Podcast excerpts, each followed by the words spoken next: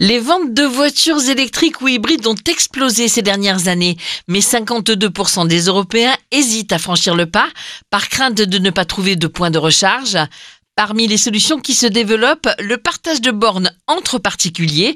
Certains sont pour, d'autres plus sceptiques. Oui, oui, bien sûr. De toute façon, je pense qu'avec euh, ces bornes, il va bien falloir partager euh, les infrastructures. J'en ai une chez moi que je peux pas trop partager, mais euh, c'est une question de logistique. Alors moi j'en ai pas chez moi déjà et partager chez moi c'est compliqué parce que je suis en villa et donc il faudrait que la personne rentre dans la, dans la propriété. quoi. Si je pose une borne chez moi, comment ça se passe la facturation? Techniquement, tout est possible. Julien Roustille d'Atlantide Green Energy qui commercialise des bornes de recharge. Avec les bornes qu'on installe, il y a une application et ça nous permet de voir en fait quelle a été la quantité d'énergie consommée et donc le coût associé, sachant qu'on paye euh, 17, 18 euh, centimes du kilowattheure.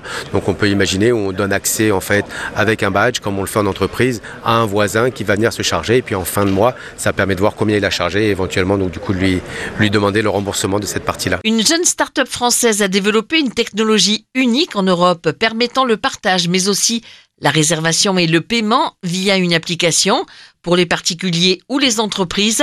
Bertrand Lepage, fondateur de Wattpark. Lorsque vous êtes un utilisateur de véhicules électriques, si vous voulez, c'est une autre façon de vous déplacer. Donc, vous êtes dans l'anticipation, dans la planification. Notre solution donc permet euh, de réserver dans le futur. Vous savez que vous avez un déplacement euh, le lendemain, et bien en fait, vous pouvez planifier votre bande de recharge à proximité de votre destination. Une fois que vous avez réservé, votre téléphone fait office en fait de télécommande lorsque vous allez arriver à destination et vous permettra justement d'ouvrir la borne. Système que devraient adopter dans un avenir proche d'autres installateurs de bornes de recharge électrique.